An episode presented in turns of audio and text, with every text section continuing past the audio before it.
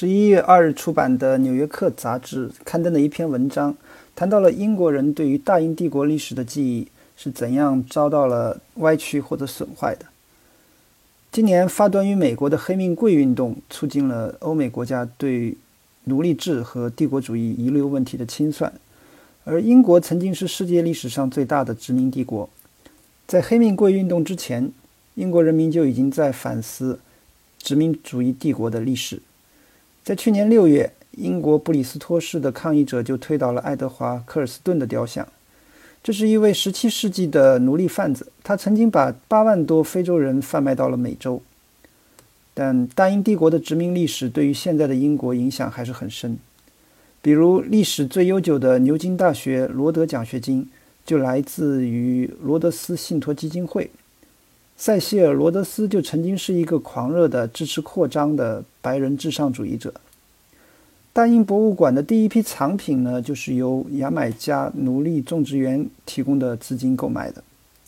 在文学出版界著名的布克奖以布克食品公司命名。这个公司曾经在英属圭亚那的甘蔗地对奴隶进行了残酷的剥削。英国民众对。帝国历史的讨论汇集到了一个笼统的问题上：帝国是好呢还是坏的？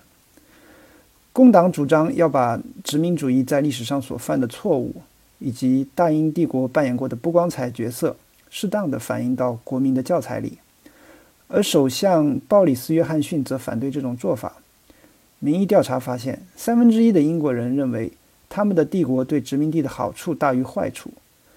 这个比例高于包括法国和日本在内的其他前帝国主义国家。据统计，有超过四分之一的英国人希望帝国回归。英国人怎么会对自己的历史如此的视而不见呢？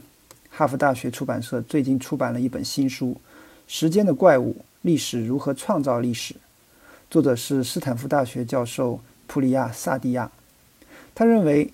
英国人对帝国的看法受到了很多历史学家的影响，其中包括了功利主义哲学家詹姆斯·密尔。他在1817年出版了三卷本的《英属印度历史》，这本书成为殖民地管理者的教科书。按照他的逻辑，文明是分阶段发展的。英国已经达到了比其殖民地更高的阶段，因此英国有道义上的责任来帮助他们提高。按照密尔的逻辑。一八零七年，英国议会废除了跨大西洋奴隶贩卖，证明了大英帝国致力于给殖民地人民带来自由。这也掩盖了他作为十八世纪世界上最大的奴隶贩子的可耻过去。在二十世纪的殖民地独立的过程，被描述为宗主国无私地将民主给予或授予殖民地，而否定了他们之前曾长期用武力来阻止人民获得民主的历史。第二次世界大战中，大英帝国面对法西斯主义时是自由世界的堡垒。这个光荣掩饰了英国对殖民地人民曾经的暴力镇压。著名历史学家尼尔·福格森在2020年曾经写道：“英国牺牲了他的帝国来阻止德国人、日本人和意大利人。难道这些牺牲不足以消除帝国的所有其他罪恶吗？”到了20世纪初。开始有学者批评这样的说法。爱德华·约翰·汤普森，1910年作为卫理公会传教士来到孟加拉，与反殖民主义诗人泰戈尔结为朋友。他在1925年所写的《勋章的另一面》当中，描述了在之前档案中忽略的1857年印度大起义中英国人所犯的暴行。他说：“现在是时候面对发生过的事情，换一种记录他们的方式。”剑桥大学英语教授普里亚姆瓦达格帕尔最近出版的《叛乱帝国》一书中，列举了以汤普森为代表的一系列对帝国主义的批评者。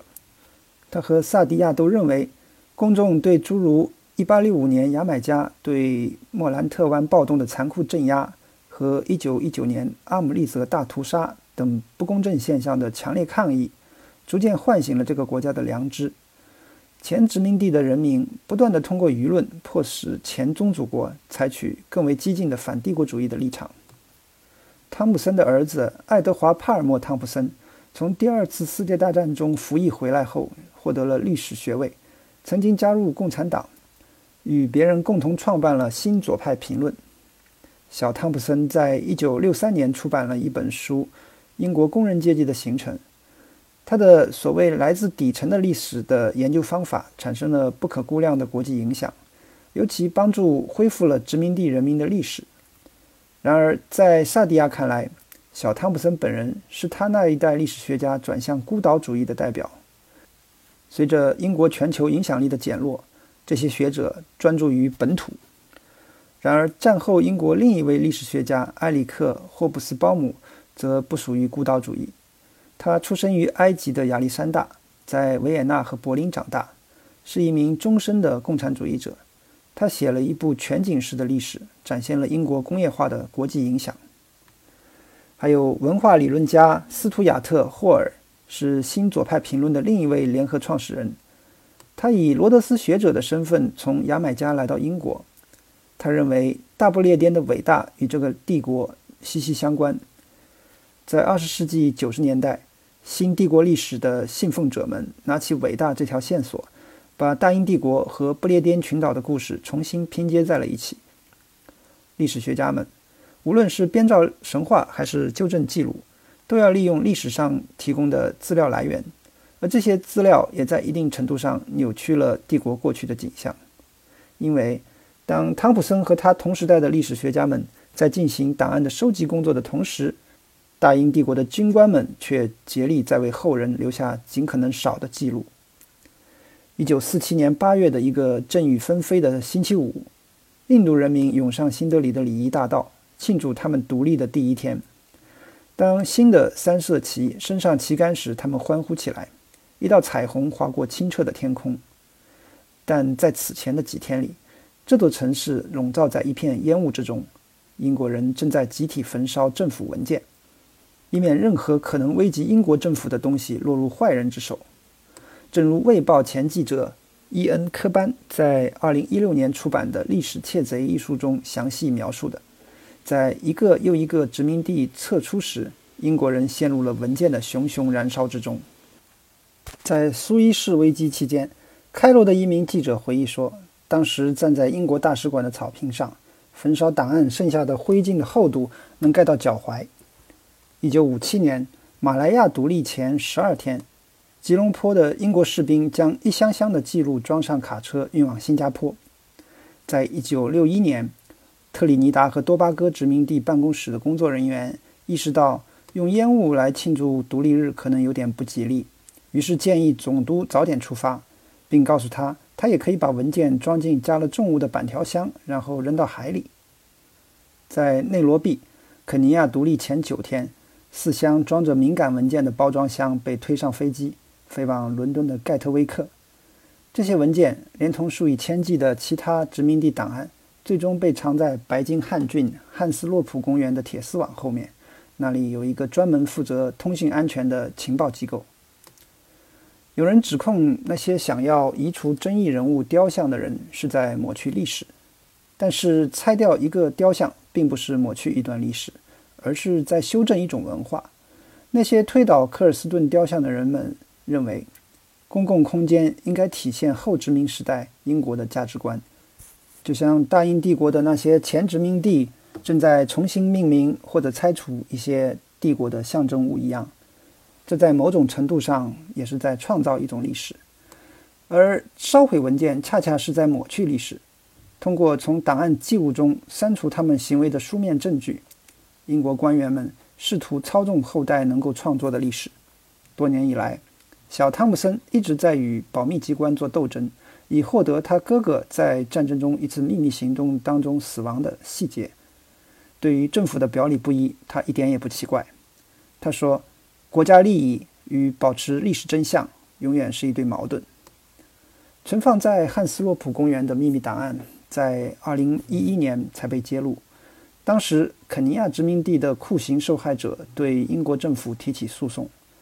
从所谓的移民档案中翻出来的是那些系统性的、广泛的、令人作呕的虐待记录。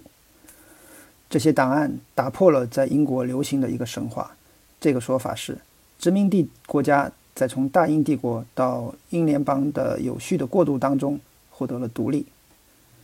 不要以为这些藏匿档案的行为只发生在过去，在2018年，有几十名在1948至1973年间到英国合法定居的移民，最近被内政部驱逐出境，因为他们无法证明他们的身份。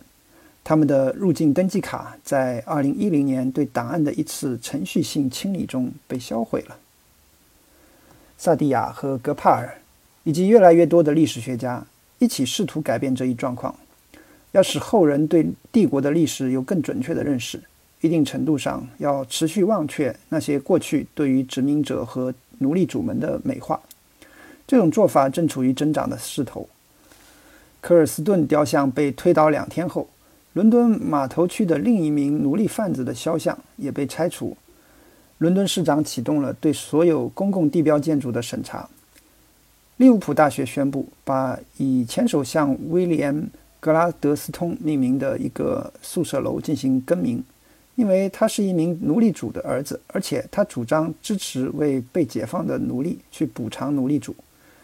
牛津奥里尔学院的管理机构最终投票决定拆除四年前保留下来的罗德斯雕像，而伦敦帝国理工学院则删除了他的座右铭：“科学知识是至高无上的荣耀和帝国的保障。”在忘却的同时，应该学到些什么呢？萨提亚呼吁历史学家们抛开道德进步的叙事，寻找联系现在和过去的新方法。伦敦大学学院的英国奴隶所有权遗产研究中心就是一个很好的例子。该中心编制了1833年奴隶解放时期英国殖民地每一个奴隶主的数据库，从中揭露了英国废奴主义的伪善。他的研究表明，奴隶解放后，政府向奴隶主支付的奖金所形成的财富，为一代代杰出的银行家、作家、工程师和政治家们所继承。让这些人一直保持着相当于当年奴隶主们的特权。去年，格拉斯哥大学仔细审视了自身从帝国得到的收益之后，宣布了一个两千万英镑的项目，与西印度群岛大学合作，探索奴隶制的历史及其后果。西印度群岛大学的副校长希拉里·贝克尔斯爵士一直站在加勒比赔款运动的前列。一个大英帝国的神话被批驳了。一段残酷奴役的历史被揭开了，历史的旧账可能永远也算不清楚，但这样的开始也许可以帮助以后的历史学家找到更好的修复历史的方法，这也是一种进步。